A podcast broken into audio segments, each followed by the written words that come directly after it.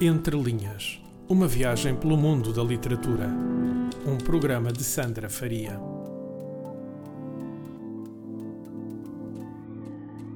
Convidado de hoje é escritor, sim, mas também é músico. Tem três livros publicados, escreve contos e ficção, mas isso não o impede de explorar outros géneros literários. Em 2010, editou o primeiro livro, Siamese Dream. Nasceu em São Paulo, no Brasil, mas atualmente vive no Barreiro. Eu sou Sandra Faria e estou a falar de António Bizarro, que é o protagonista deste episódio do Entre Linhas. Olá, António, bem-vindo. Olá, obrigado. Pronto para esta viagem que vamos fazer nos próximos minutos? Pronto. Meia hora, mais ou menos. Sim, sim. Começo por te perguntar qual é que foi o maior desafio ahm, que sentes ter enfrentado até hoje na escrita de um livro ou texto, seja ele a nível mais técnico ou mesmo a nível mais pessoal? Ah, o maior desafio, hum, digamos, foi um pouco ter tempo. Trabalhando e hum, tendo pronto, compromissos familiares, etc., foi, foi realmente Gerir, arranjar eh, o tempo. tudo. Sim. Hum, escrevi muito e também li muito ah, nas viagens de barco do Barreiro para Lisboa. Percebo Lisboa- perfeitamente. Exato. Venho mais perto, Almada, mas eh, estamos juntos nessa, É nessa dor. Uh, escrevi muito aí, era uma hora, meia hora por dia, aliás, meia hora de manhã, meia hora à tarde. Um, e depois, às vezes, também ter que ficar um bocado isolado ou em casa ou a trabalhar nas coisas. Quando quando estava mesmo naquela, Uhum. digamos, inspirado. um, às vezes não sair à noite ou não ir ter com amigos porque estava a trabalhar naquilo.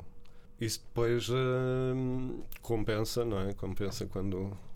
Quando vês o resultado. Exato, exato. Mas ah, sim, o maior desafio. Mas eu também, e, e eu preciso também desse tempo, mesmo até a nível pessoal, estar a, a refletir sozinho, a pensar. Mas é, é, é, é o desafio, é o tempo. É o tempo. Mas eu acho que isso também não é propriamente uma desvantagem. Ah, é possível que, se calhar, se eu me dedicasse inteiramente à escrita, eu, se calhar ia procrastinar muito mais Uhum. e se calhar ver como trabalho e pensar, não, hoje me apetece. eh, portanto, e depois o desafio também é, é estar no trabalho a sonhar acordado. eh, Quem nunca? pois, mas às vezes pode ser complicado. Pode Sim, ser complicado. Nunca tive assim grandes problemas por isso, mas hum, há sempre ali uma parte da mente que não está bem ali presente. Mas quem corre por gosto não cansa, não é? Exatamente. Olha, ao longo da tua vida, a música e a escrita sempre estiveram relacionadas? Sim, sim, sim. Elas surgem em momentos ah, específicos, diferentes, ah, ou, su- ou surgem também um bocadinho relacionadas uma com a outra? Uh, s- um, o gosto pela literatura surgiu primeiro. Uhum. Um, cresci numa casa que tinha livros e livros que eram lidos. Às vezes as pessoas têm livros nas estantes, mas não leem, mas na minha casa eram lidos. E eu comecei a ficar curioso, ninguém me obrigou a, a ler. Comecei a ficar curioso e comecei a ler. Portanto, veio primeiro o gosto pelas letras, pela, pelas letras, pela escrita. Depois, mais tarde, hum, foi a música Uh, deve ter sido por volta dos meus 12 anos, 13, comecei a interessar-me mesmo por música Uhum. e por volta dos 14 uh, comecei a aprender a tocar guitarra e depois uh, surgiu também o desejo de fazer letras de músicas. Portanto, o meu objetivo era compor na guitarra e, e escrever letras. Escrevia em inglês, uh, letras muito más, não é? É normal quando se começa. Claro. Mas a, a- a- banda que me fez eh, querer fazer isso foram os Alice in Chains e pronto, eu queria tocar guitarra e queria escrever letras. Eh, isso depois nunca se concretizaram, essa, essa- essas letras nunca se tornaram canções e eram escritas em inglês e eu depois comecei a experimentar a escrever em português.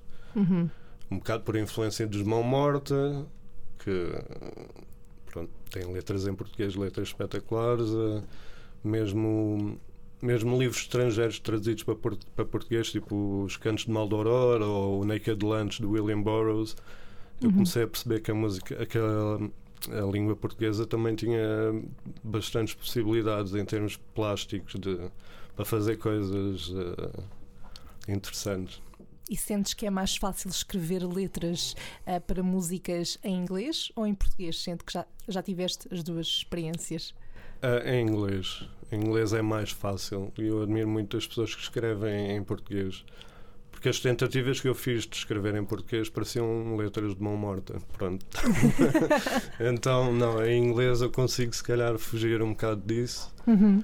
Mas é mais fácil. E eu uh, admiro as pessoas que sabem escrever boas letras em português. É muito difícil. E uh, já que falamos nessa, nesse grau de dificuldade, sentes que é mais difícil escrever os livros de ficção, por exemplo, que, que escreves ou as letras para músicas? É, diria que são os livros ou os contos, uh, na medida em que não são tão sintéticos como as letras das músicas. Né? Tem, tem que expandir um uhum. bocadinho aquela ideia. As letras as letras às vezes hum, há, um, há, mesmo uma, uma edição de cortar coisas, cortar para ser mais direto e não, pronto, não tenho essa preocupação nos, nos, nos contos. Uhum. Embora eu às vezes hum, eu tenho contos bastante pequenos. Eu, no, meu, no Longo Caminho de Regresso tenho um conto com uma frase é uma pergunta, um microconto, pronto. Um, mas é muito difícil essa síntese. Na, os contos depois uh, varia. Varia. Uhum. Há contos com 50 páginas, outros com 2, 10. Mas uh, as letras de músicas e os poemas são, são coisas muito mais sintéticas. E, Sim. Por norma, quanto tempo é que demoras, assim, numa estimativa, a escrever uma letra para uma canção? Um, a letra em si, eu começo a imaginá-la, escrevo relativa, relativamente rapi rapidamente. Um, depois, quando vou tentar musicá-la, aí depois é que, que é mais complicado. Tentar encaixar a métrica e cortar aqui, substituir palavras, contar. Uhum. Uh, pronto, aí é, dá mais trabalho a seguir, digamos assim, na, na, revisa, na edição. Uh, voltando à ficção agora, uh, e sendo que escreves uh, muito nesse, nesse registro, achas que há limites para a imaginação? Ou alguma vez sentiste que criar, escrever um livro nesse, nesse registro, depois entraves nesse sentido? Um, eu, ao princípio, impus-me alguns limites, que era, um, por exemplo, eu não queria datar as minhas histórias.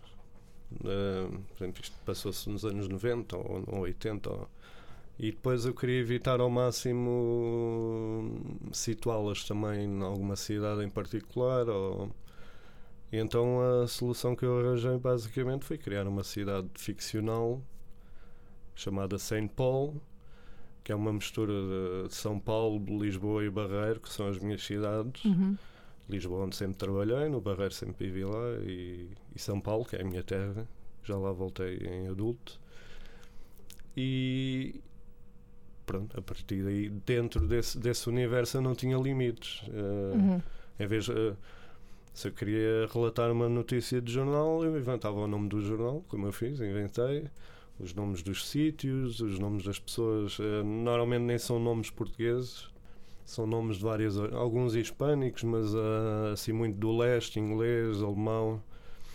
Portanto, para não me limitar nesse, nesse sentido, eu inventei um universo onde eu posso fazer o que eu quiser. Uhum. E é isso, é isso, que também te leva um bocadinho a, escrever uh, nesse género?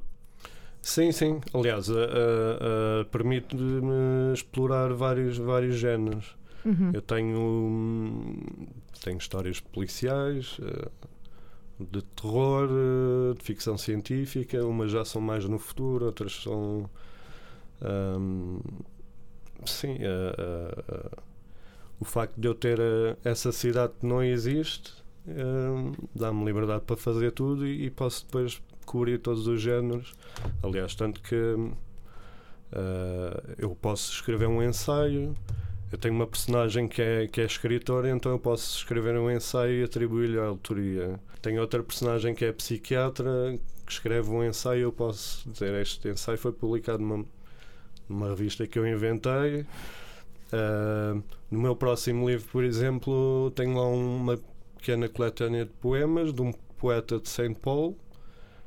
Uh, fui eu que escrevi os poemas, como é óbvio, mas a autoria é do poeta. Portanto, eu posso fazer uh, uhum. tudo, tudo. Como eu referi no início, o primeiro livro que, que editaste foi o Siamese Dream, em 2010. Uh, quando é que surge então a ideia ou a vontade de tornar a escrita uh, algo mais uh, concreto, ou seja, algo físico numa, numa forma de um livro? Um, isso acho que é um, é um, é um desejo que existe quando as pessoas começam a escrever. Não é? Já estava a chegar aos 30, achava que pronto, queria ter alguma coisa. Um, confesso que não, o meu primeiro livro não é muito bom. Se, uh, não é. Não é porque é muito, é muito disperso, os contos são muito desequilibrados. Tanto que eu, uh, no meu próximo livro, nos meus próximos livros, vou, vou recuperar esses contos e vou retrabalhei-os e revisitei-os e integrei-os no, no universo de Saint Paul uh, de uma maneira que já me satisfaz mais.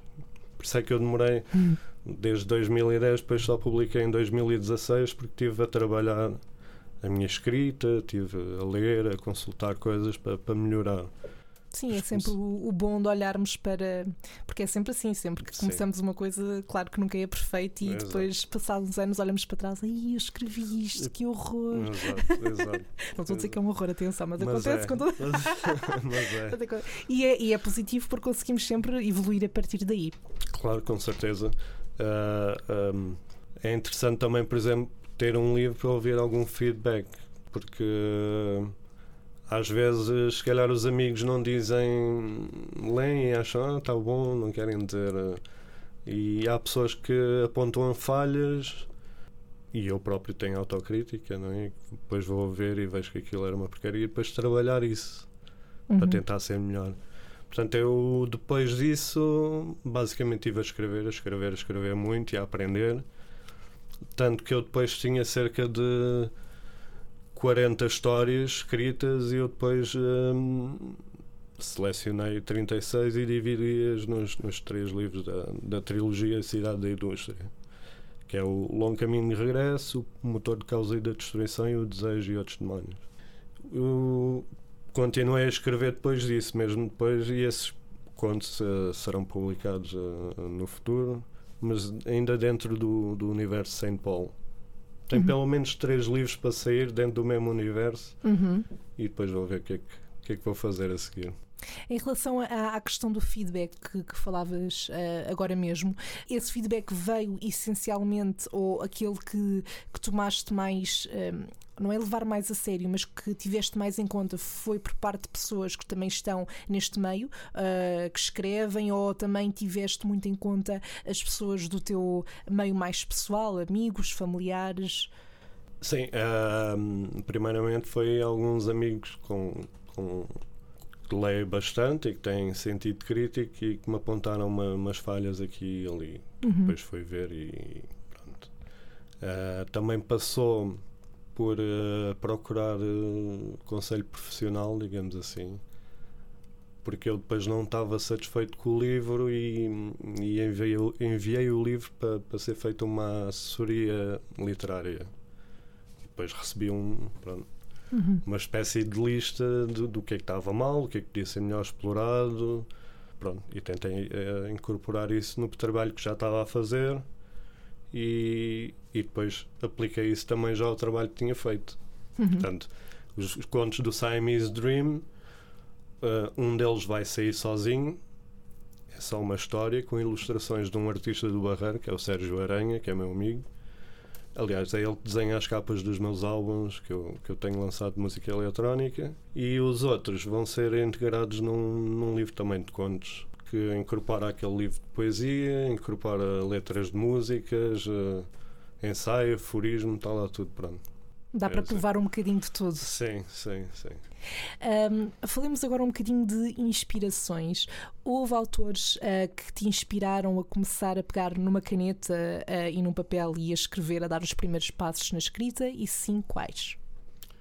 Sim, houve, houve vários. Uh, eu lia tudo quando era pequeno e havia muitos livros em casa e, e, eu lia tudo. E depois recebia livros de.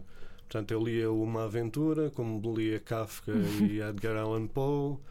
Um, o Asterix e a revista Maria, tudo que eu apanhasse não, lia.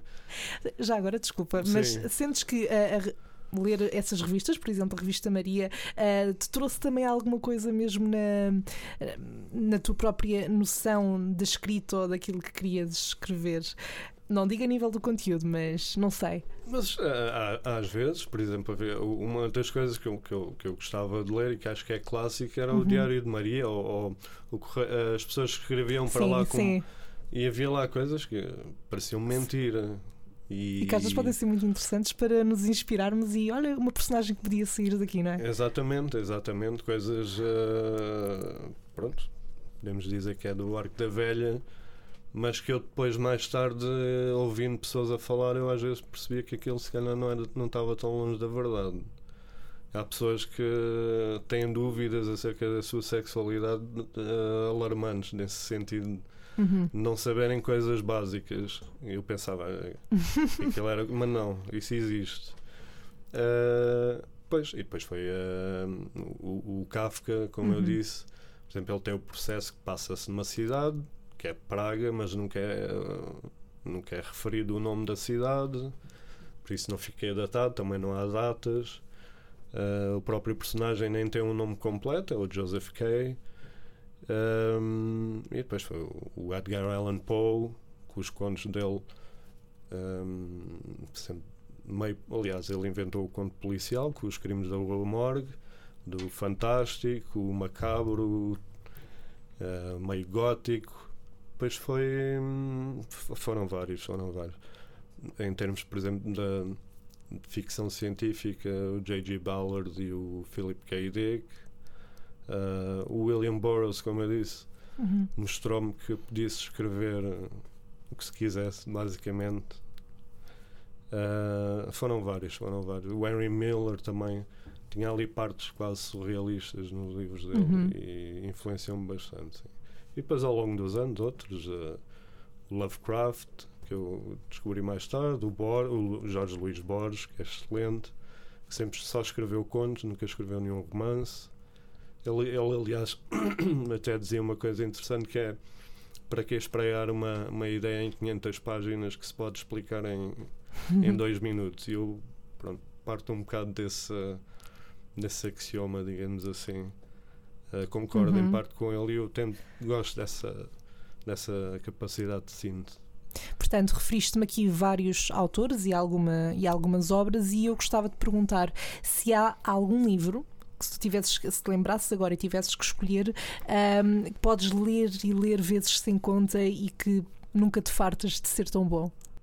Eu sei, é uma pergunta assim um bocadinho sim, difícil. Porque há livros que eu já, que eu já reli bastantes vezes. Podes escolher, vá, mais do que um.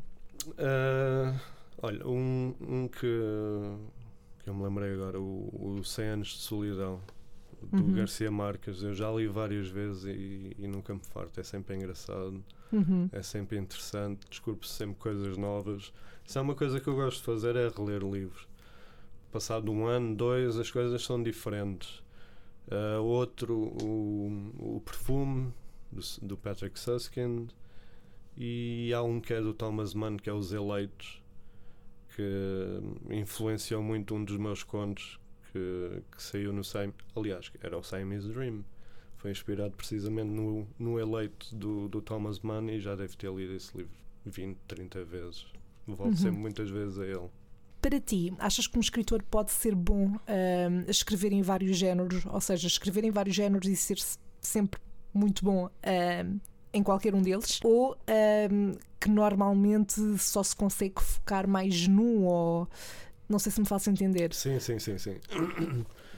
Sim, é, um, normalmente os, os, os escritores sérios não, não, não, não escrevem género, quer dizer, o que é que eu quero dizer? Há sempre o escritor de ficção científica, que é um nicho, ou, ou Uhum. policial, ou horror, uh, mas há, há, há escritores que às vezes fazem incursões uh, em géneros, tipo o, o Saramago, com o ensaio sobre a cegueira, aquilo tem Uhum. ali algo de fantástico, ficção científica, não sabe o que é que se passa ali Sim, meio dúvida. distópico. Um, o Ishiguro ganhou o prémio Nobel com uh, tem um livro que é o Never Let Me Go, que é ficção científica, basicamente. a Margaret Atwood com a Handmaid's Tale. Uhum. Um, sim, mas normalmente os escritores que escrevem ficção científica estão normalmente são sempre dessa onda. Os que escrevem fantasia. Ah, Lembra-me agora do George R. R. Martin do Game of Thrones, ele escreve uh, ficção científica, fantasia, terror, escreve tudo. Mas normalmente sim, há essa. Um, as pessoas uh, seguem muito sempre o mesmo género. Uma especialização quase, não é? é exato, exato. Já falámos aqui da tua trilogia, uh, publicada pela Cool Books, uh, que é A Cidade da Indústria. Sim. E eu queria que me falasses um bocadinho desse processo. Uh, porquê escrever esta trilogia? Como é que, como é que foi escrevê-la? Como é que foi escrever cada um desses livros?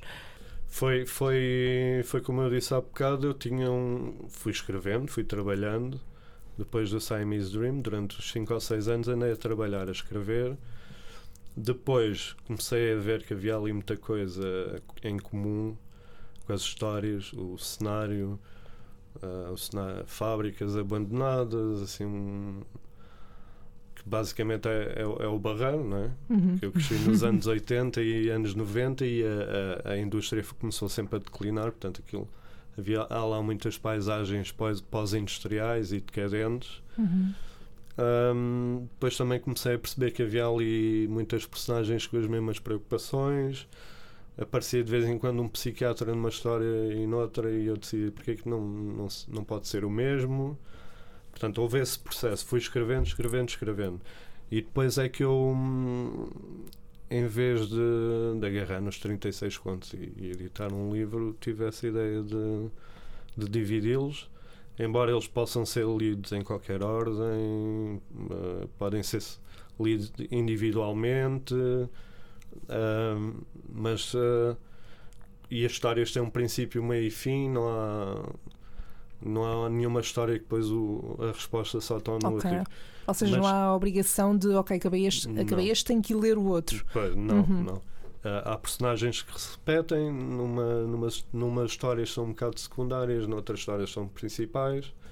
Ah, portanto, a ideia foi mesmo dividir em, em- em volumes, Uhum. também para não ser tudo de uma vez, também para criar um bocado de, de desejo de ser lendo. Acaba-se de ler um, ah, quero ler o outro. Não é bem marketing, mas, ah, mas pronto. Também não, não saturar logo, mandar só um livro e. Até porque são livros de contos e se calhar 36 contos de uma vez podem ser muito. ah, pode ser um bocado saturante. Mas basicamente foi isso. Foi. foi eu acabei o trabalho e, e os, e os livros já foram divididos, já, foram, já receberam o nome e já foram divididos, mesmo a pensar Uhum. serem editados separadamente. Pergunta difícil. Não sei se estás preparado. Vamos ver. Não estou a brincar. Pode não ser assim tão difícil. Ah, destes três livros, portanto, desta trilogia, houve algum ah, que te tenha dado um maior gosto? Ou seja, que tu tenhas acabado de escrever ou de construir e pensaste, pá, este. Não que os outros não tivessem sido, mas tinha quase como um sabor especial. Ah, sim, talvez o, o, o segundo da trilogia, o motor do caos e da destruição, porque hum, o próprio livro está muito ligado, os contos dentro desse próprio livro estão muito ligados uns aos outros. Portanto, eu senti que há ali uma coerência maior, uma unidade maior. Tanto que há, há pessoas que leem só esse livro e acham parece uma espécie de romance fragmentado Uhum. com várias perspectivas. Uhum. Eu acho que esse é o que eu estou mais satisfeito, realmente. Uh, sim. Olhaste e ficaste. Era mesmo isto. Este Pronto, sim, era, não podia está. ser. eh, Os outros também, mais. pronto, também, também Claro. gosto, também Uhum. acho que. E, e tentei separar os contos para, para não serem muito diferentes entre si, não fazer sentido, não haver coerência interna. Mas esse eu achei, achei. Até a própria capa, na altura a editora apresentou-me apresentou-me várias hipóteses de capa. Uhum. Uh, a Coolbooks até pôs no Facebook, fez um, um concurso para as pessoas escolherem qual era a melhor capa e, e as pessoas acabaram por escolher a melhor, realmente, que era a que eu preferia também. Portanto, foi interessante. Sim, eu, eu faço muito esta pergunta porque acho que isto se aplica a qualquer área, qualquer meio em que se con- constrói coisas uh, da nossa autoria e nunca há uma igualdade, ou seja, podemos gostar muito de todo o trabalho que fazemos, mas há sempre um que nos Sim. dá um, um gosto especial. Sim. E foi muito nesse sentido que, que eu pensei também nesta pergunta. Uh, e quando chegaste ao último livro da, da trilogia, sentiste que acabaste como devia ter acabado, ou seja, da melhor forma? Sentiste, por outro lado, que, que pedia mais qualquer coisa? Sim, sim. Ahm, digamos que isto, isto também é uma trilogia mais a nível formal. Uhum. Cada, cada livro são três livros, cada livro tem 12, 12, 12 contos. E, e eu estou satisfeito com esse formato e com essa, com essa divisão das histórias. Decidi depois fazer uma coisa diferente. É dentro do mesmo universo. Portanto, os próximos livros serão diferentes. Quis fazer uma coisa. Vai haver o tal livro que é uma história standalone com ilustrações. Um, o outro que é um- uma misturada de microcontos, contos, letras, poemas. Aliás, esse, esse não só tem um livro lá dentro de poemas, tem outro livro de fragmentos uh, reunidos do escritor uh, que eu uso muito nas minhas histórias. É um livro com dois livros lá dentro. E depois tem uma espécie de songbook, porque na, na- eu tenho uma personagem que canta numa banda, então tenho letras de músicas. Esse é pronto. Eu acho que que vem a crescer. Pode-se dizer que é uma espécie de companion book do- dos outros Uhum. não faz parte da trilogia, mas faz parte da série. E depois, no fim disso tudo, tem uma espécie de romance que estou a acabar que hum, agarra mais ou menos em tudo o que escrevi antes e dá uma espécie e faz uma espécie de conclusão. Há ali uma conclusão. Porque há um, há um conceito muito vago nos meus livros que é o, o Apocalipse Android, que é a sublevação, sublevação das máquinas contra a humanidade. Uhum. e esse livro foca-se foca mesmo aí nessa, nessa coisa vaga dos outros livros. E o fim, o fim fica um pouco em aberto mas ah, há ali uma conclusão e não há mas pronto Isso ser- é bom porque também permite a quem lê, não é? Ahm, tirar ali um bocadinho a sua própria conclusão. Quando, quando escreves, sentes que. Sentes, ou melhor, melhor reformulando, quando escreves, vais buscar muito das tuas experiências pessoais ou baseias-te mais no teu imaginário, na, naquilo que vais imaginando? É, é as duas coisas. Hum, eu incorporo sempre, hum, incorporo sempre alguns eh, elementos que provêm da minha experiência pessoal, sim.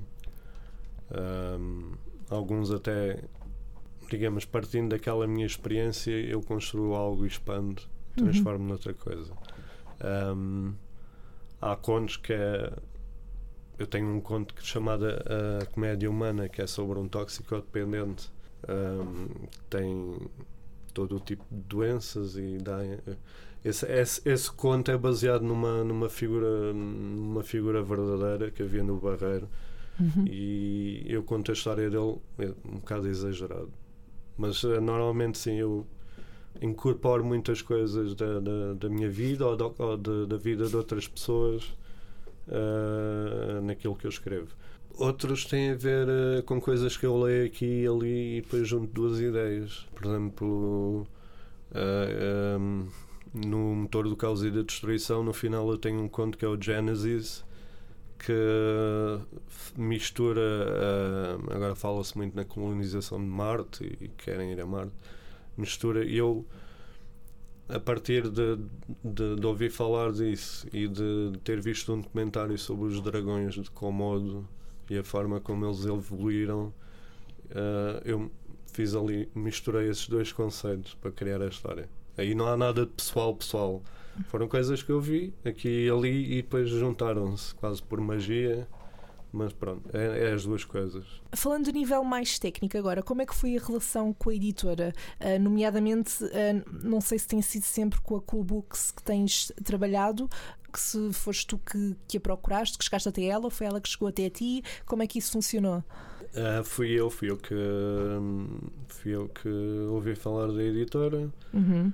ah, que na altura ah, só editava e-books e eu achei que isso, isso era, era, era interessante às vezes ah, a maior parte dos escritores querem ter o livro físico e é, é diferente realmente mas que se calhar os, os, os, os, e-books também na altura estavam a pegar mais, acho que isso estagnou um bocadinho. Uh, e achei que era, que era, que era, era seria interessante. Uh, fui eu que mandei, mandei um excerto e depois pediram para mandar o resto do livro, que é, era ao longo caminho de regresso, já estava na, nesta forma. Uh, e depois contactaram-me e tenho, tenho, tenho tido a sorte de, de, dentro da editora, o Vitor Gonçalves, o Nuno Vieira de Almeida, o Pedro Colasso, o Pinto, uh, gostam daquilo que eu escrevo, relacionam-se muito, têm, têm um input uh, nos meus livros muito interessante. em janeiro fizemos um. Eles fizeram, organizaram um evento na fábrica de Braço de Prata uh, comigo e com outra escritora da Cool Books, a Rita Inzaghi, que também está muito ligado, faz muita ligação entre literatura e música, então foi uma espécie de programa de rádio uh, ao vivo, nós a falarmos dos nossos livros e, e tínhamos uma playlist cada um e a ouvir música e foi muito interessante. Eles uh, dão-me bastante apoio como qualquer outro escritor, acho eu, tenho sempre muitas dúvidas e, e, e, às vezes ouvir o editor a dizer não, isto está espetacular, continua, é, é muito bom. Dá-me aquela motivação. Exato, exato. Uh, referiste hum, ainda há pouco a questão do, dos e-books, quando estávamos a falar uh, da, da Cool Books, um, e isso lembrou-me de uma questão, por acaso acho que ainda não abordei este assunto com nenhum dos outros convidados, mas um, achas que, embora estavas a dizer que agora estagnou um pouco, eu também acho que sim, um, e acho que pelo menos quando vejo alguém a ler Há muito tempo que não vejo ninguém a ler hum, algo, por exemplo, num tablet ou assim. Quando vejo alguém a ler, vejo sempre muito em formato papel, livro. Um, ah, mas achas que os e-books podem ser de alguma forma o futuro? Uh, não digo que esteja para breve, mas que vai chegar a um ponto em que realmente, quando passamos pelas pessoas na rua a ler, esperemos que isso seja uma realidade maior, um, que seja muito num formato digital? Eu penso que será um complemento. Uh, eu acho que os livros em, em papel não, não vão desaparecer. Uh, talvez, se calhar, uh, novas gerações comecem a ler mesmo em e-books, se calhar depois só leem em e-books, mas uhum. é um complemento. Por exemplo, eu, eu descarreguei um dos livros da, da, da Cool Books, descarreguei para o meu telemóvel e consegui, fui lendo no barco, no metro às vezes é útil uh, em termos de, de, de, de, logística, digamos assim, ou para viajar. Tem que se levar dois ou três livros, ou quatro, em vez de se levar os, os quatro livros, leva-se um tablet. Portanto, eu acho que é, é um complemento. Uhum. Há de haver um complemento. E se calhar há livros que já só se encontram online uh, e às vezes é interessante. Tem que se ler online os livros não, em papel não vão acabar, mas os e-books acho que vão. Vai, é mais um, Ganhar uma um maior lugar. Acho que sim, calhar. vai ser outra maneira de ler. Eu confesso que lá está, é, acaba por ser também uma questão geracional, se calhar. Uh, mas eu, por exemplo, já tentei ler coisas mais longas uh, só através de um no formato digital e faz-me alguma confusão, não sei porquê, parece que hum, é diferente ler em papel e depois eu pelo menos no meu caso passo muito tempo em frente ao computador então pois. ir ler ainda mais um, e estar a esforçar-me para ler numa, através de, uma, um dispositivo faz-me alguma confusão. Sim. Uh, mas sim, eu acho que acho que concordo também contigo no sentido em que também não me parece que, pelo menos de todo para já, os livros vão desaparecer. Não acho também, mas sobretudo com as novas gerações e que estão muito ligadas já a estas novas plataformas e, e instrumentos, que vai haver esse, esse complemento. Sim, sim.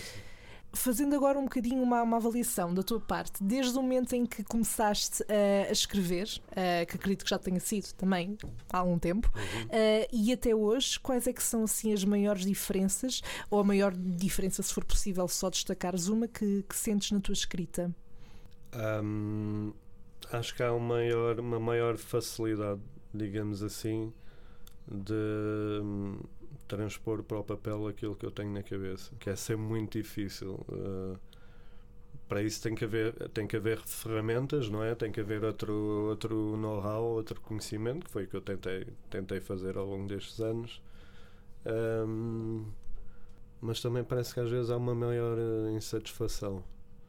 Eu sei que é mais fácil, mas depois uh, há ali, especialmente depois de publicadas as coisas, depois vou ler e penso, pá, tinha que fazer. Eu se calhar depois quando houver outras edições, se calhar vou fazer uhum. alterações. Mas é, autocrítica, não é? E sim, também quanto mais sim. se sabe, mais experiência se tem, mais crítica acabas por ser. Se calhar na altura que começaste a escrever era ok. Está ótimo. Está pois. ótimo, está incrível. É, é, exato. mas lá está, é. voltando um bocadinho com, como nós começámos esta conversa, que é, eu acho que isso acontece sempre quando, quando estamos a começar alguma coisa uhum. e sobretudo quando damos os primeiros passos e pá, isto foi incrível e depois dali uns anos, e pá, muito mal. Pois, Vamos pois. só não voltar a recordar em nada. Exato, exato. Um... Mas não renego isso, não tenho. Olha, é uhum. assim. Muita gente, o próprio Saramago publicou o, livro, o primeiro livro dele muito novo uhum. e ele renegou, não é? Ele depois só publicou o segundo livro passado 30 ou 40 anos. Claro a, a escrita e ele como pessoa tinha evoluído muito, não é? Tanto que ele renegou mesmo o primeiro livro. Mas é, pronto, faz parte, faz parte do meu percurso. Queria voltar aqui a pegar na música só para te fazer uma questão. Já escreveste algum texto a partir de uma música ou vice-versa? Sim, sim, sim, sim. Uh, o, o conto O Longo Caminho e Regresso, tanto o conto como o livro, né? Uh, é baseado numa, numa música dos Interpol chamada Evil e em que o, o refrão uh, ele diz que it took, a it took a long time without a cellmate to find a long way back. Uhum. Eu agarrei nesse long way back essa ideia, sim, foi, foi a partir daí. E muitas outras, muitas outras. Uh, o, o, tenho um conto no, no Desejo e Outros Demónios que é o dia em que o, dia em que o mundo se foi embora é o nome de uma faixa dos Nine Inch Nails. Uh, portanto, sim, sim, inspiram-me bastante, bastante. A música inspira-me muito, sim. Bom, António, estamos na reta final do programa uhum. uh, e, como tal, eu gostava que nos lesse então o certo que eu te pedi para trazeres. Uh, tens aí contigo? Sim, e já agora pedia-te para, para dizeres qual é e porquê essa escolha, porque é que escolheste essa em questão. Uh, o último conto do livro O Longo Caminho de Regresso chama-se Visões Ficções. É um artigo escrito pelo escritor Tony Dornbusch, que é o tal escritor que, que aparece muito nos meus livros. É uma espécie de. Não é bem um alter ego, é uma projeção autobiográfica, um bocado caricatural. Ele é mais. Ele tem, tem problemas maiores do que eu, de alcoolismo e de outras coisas, e eu não tenho. Pronto. E é um bocado, e ele próprio diz, isso é um bocado o clichê do escritor bêbado. E ele nesse uh, Visões Ficções, que é um nome de uma música do António Variações, ele fala uh, porque é que escreve e a relação da, da escrita dele com a realidade. Ele parte de uma notícia de jornal em que um homem assassina uma mulher e ele acha que aquilo, a notícia diz que o homem passou-se da cabeça, matou a mulher e depois matou-se. Ele quer saber mais, quer saber mais e, e, ele acha que as pessoas não devem morrer e serem apenas uma notícia de jornal pequena. Tentar compreender as coisas, não justificá-las, não, não desculpá-las, mas compreender. Uh, no caso, o homem que mata a mulher é um veterano da guerra. Isso partiu um bocado. Uh, nós ainda hoje em dia temos, temos uh, veteranos da guerra do ultramar Uh, muitos deles voltaram de lá com problemas que não foram uh, que não foram atacados, digamos assim, a nível psiquiátrico, psicológico. E, e, e Portugal tem sido pródigo em homens que matam mulheres uh, já desde que eu me lembro. Sempre soube falar disso. Uhum. E ele, pronto, ele explora um bocado isso Uh, tenta encontrar uma explicação ou uma justificação para o que aconteceu e depois na, na última página ele explica porque é que, hum, porque é que faz isso. Há aqui uma dualidade. E então mesmo na última página do livro ele diz a violência repugna mas não nego que ela exerce sobre mim um certo fascínio. Tenho medo da violência, acho horrível, mas também eu não seja. Talvez eu não seja muito diferente daquelas pessoas que param na autoestrada para ver o acidente Sei que ela é imprevisível e incontrolável, como um animal selvagem. ainda assim, tento exorcizá-la através da escrita, na ilusão que talvez seja possível aprisioná-la e impedi-la de se manifestar no mundo real. Pronto, é um bocado isso. Essa, é essa, esse aspecto que, que é referido aí das pessoas pararem para ver o acidente. Ainda no outro dia reparei nisso, que é, eu estava, pronto, e tu deves reconhecer-te neste contexto porque também vens da margem sul, um, e eu estava a voltar de carro com o meu pai a passar pela ponte 25 de Abril e, e começou a haver uma, uma fila que à, à hora em questão não era muito normal. Eu, pronto, ok, já houve um acidente, mas depois, quando nós passamos por lá, nem era, era um carro que estava parado, mas no fundo a fila era causada pelas pessoas que começam a abrandar para ver o que é que se passa. Pois. E, e, então isso agora lembra-me imenso esse cenário que é, é um pouco irritante porque uma sim, pessoa quer chegar sim. a casa e, e pronto. Não, e, e, porque elas abrandam para ver na expectativa de ver qualquer coisa horrível. É? Exato. É? Às vezes é só um Às vezes até ficam desiludidas. Então era só isto. É só, é. Tive que eu a parar. Mas às mas vezes é, é, mesmo quase curiosidade mesmo mórbida. É, deixa cá ver. É, nós somos muito assim. uh, António, como é que, para terminarmos, como é que podemos ir acompanhando o teu trabalho, uh, estar a par depois quando lançares esses projetos, esses livros que, tem, que tens em mente, como é que podemos seguir?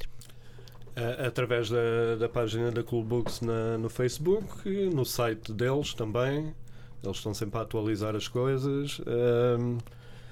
Uh, eu tenho um blog que é o, o Android Apocalypse. É só pesquisar Android Apocalypse Blogspot, vão lá ter. Uhum. Vou lá pondo excertos um, de coisas que vou escrevendo, textos, uh, coisas que eu, que eu gosto, etc. Uh, eh, e depois daí tem lá links para irem, se quiserem ouvir a minha música, irem ao YouTube e ao SoundCloud, onde eu tenho lá, tenho lá música.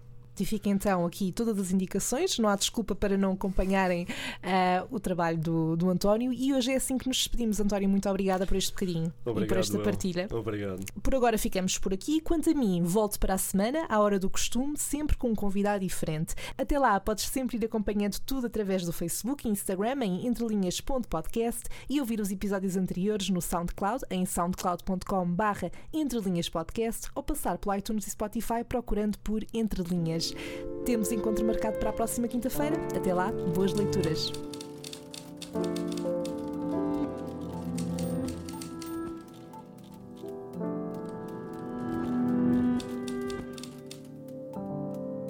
Entre Linhas Uma viagem pelo mundo da literatura